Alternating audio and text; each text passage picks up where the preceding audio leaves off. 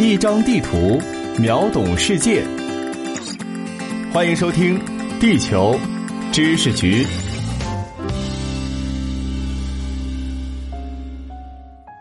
各位听众，你们好，我是零零二号地球观察员海峰。在我们祖国大陆的南端，有这样一座超大城市，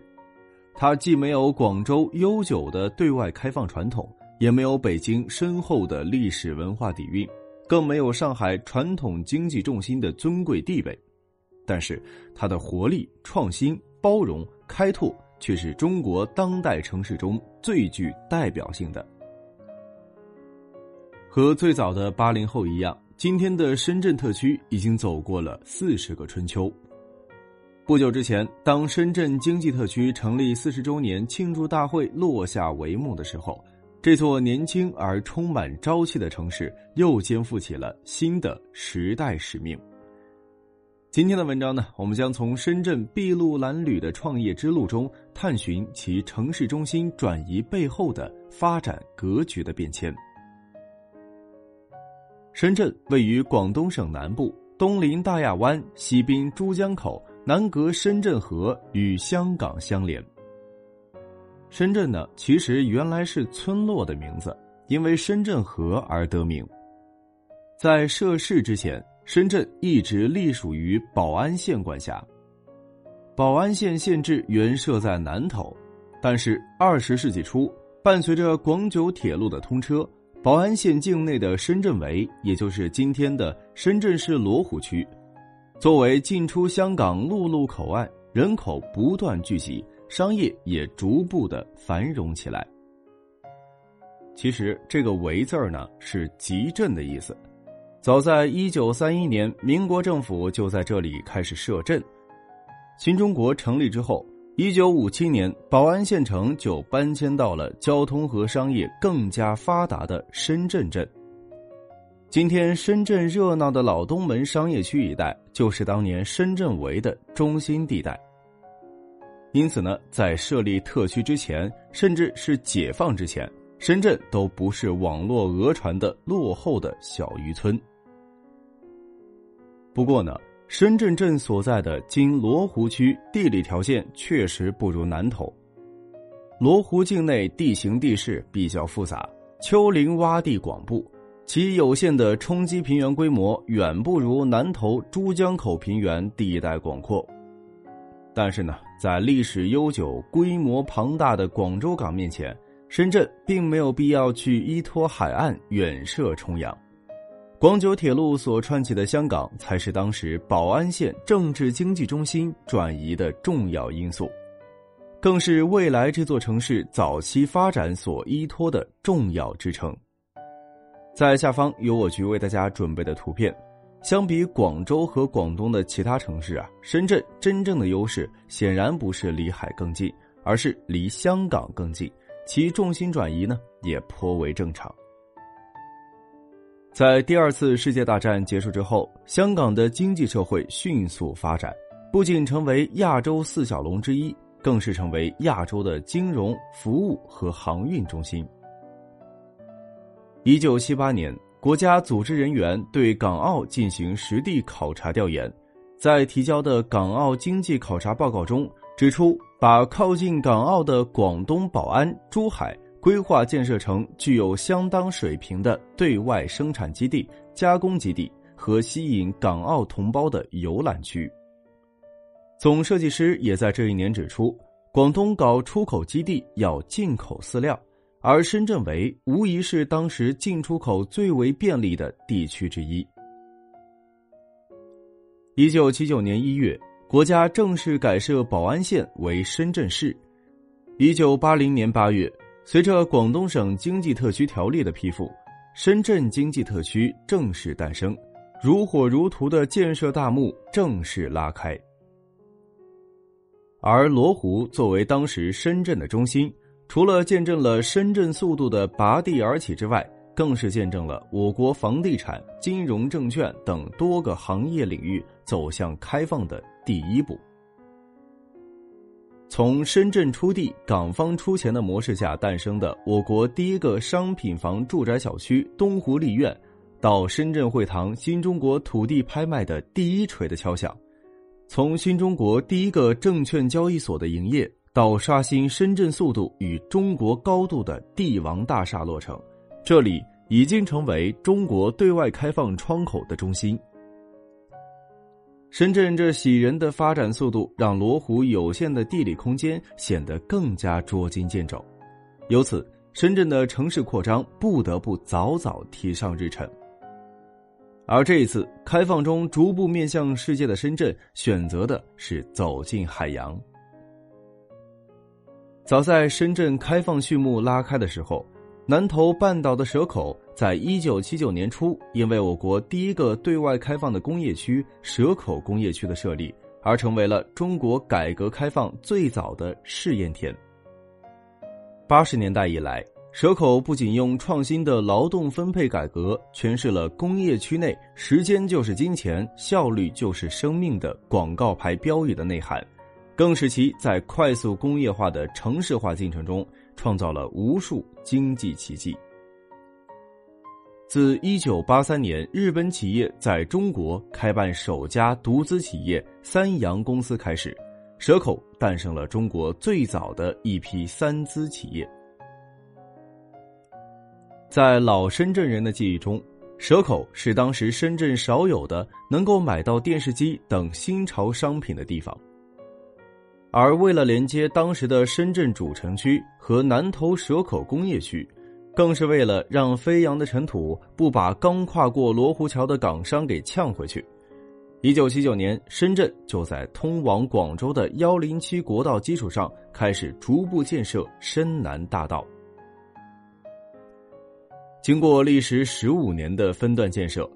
一九九四年，全长二十五点六公里。与沿线四十八条南北方向的道路交汇的深南大道全线贯通，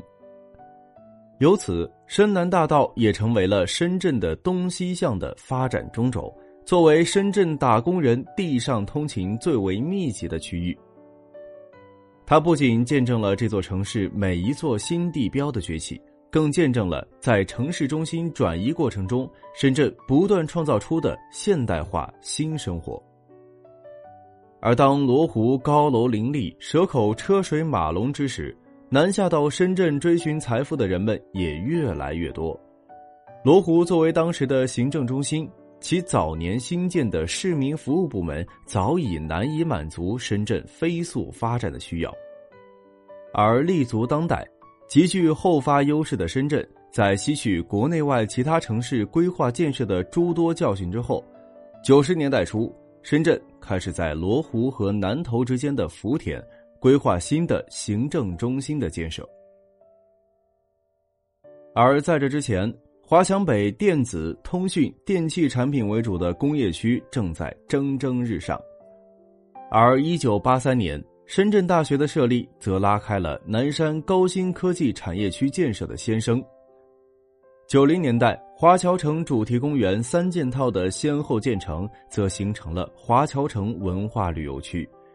高新产业的向西布局和发展，必然牵动着城市中心的向西移动。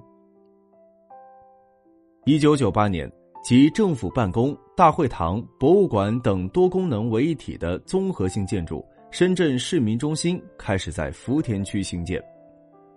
二零零四年。当市民中心启用的时候，在它的南面，深圳中央商务区已初具规模。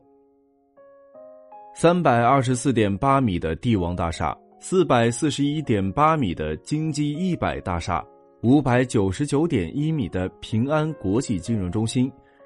深圳城市天际线的顶峰也在一路向西推进至深圳中央商务区。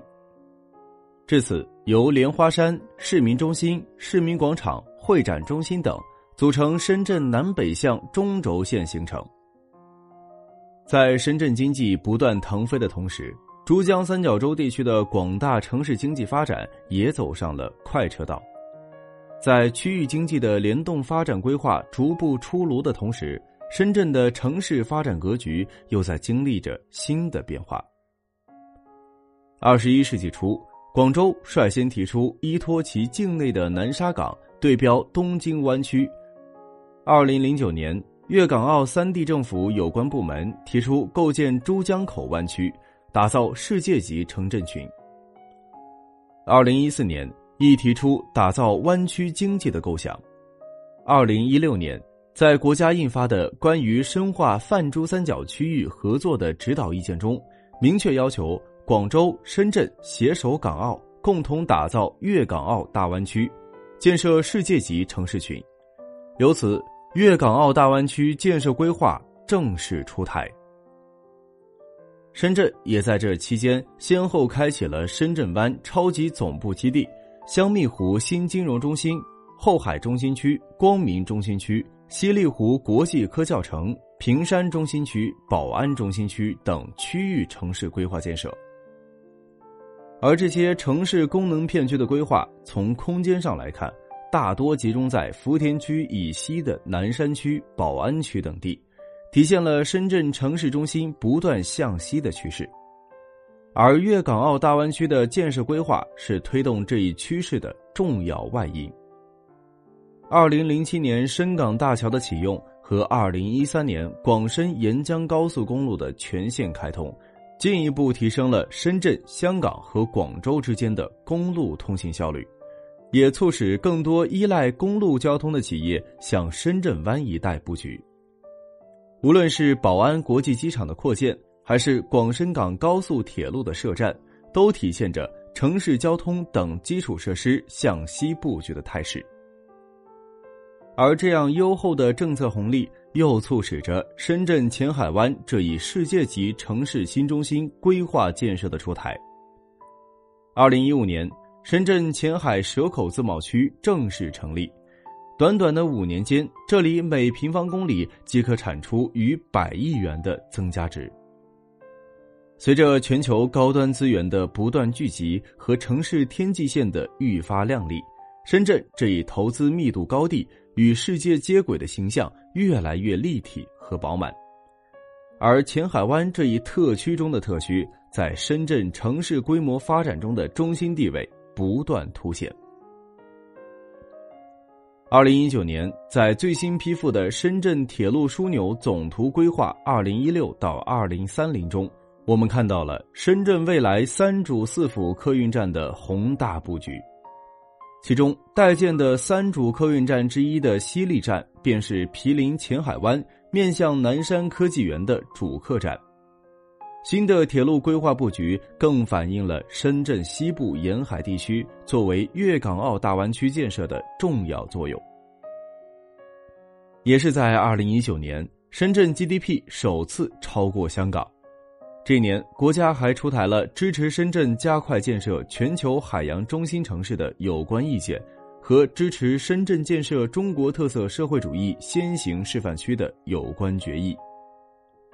而作为特区中的特区，拥抱海洋的前海湾，无疑是深化粤港澳合作、提升大湾区市场一体化和先行示范区建设中的重要环节。深圳这一起点高、发展快的现代化城市，可以说集萃了大量人类城市规划建设的成就，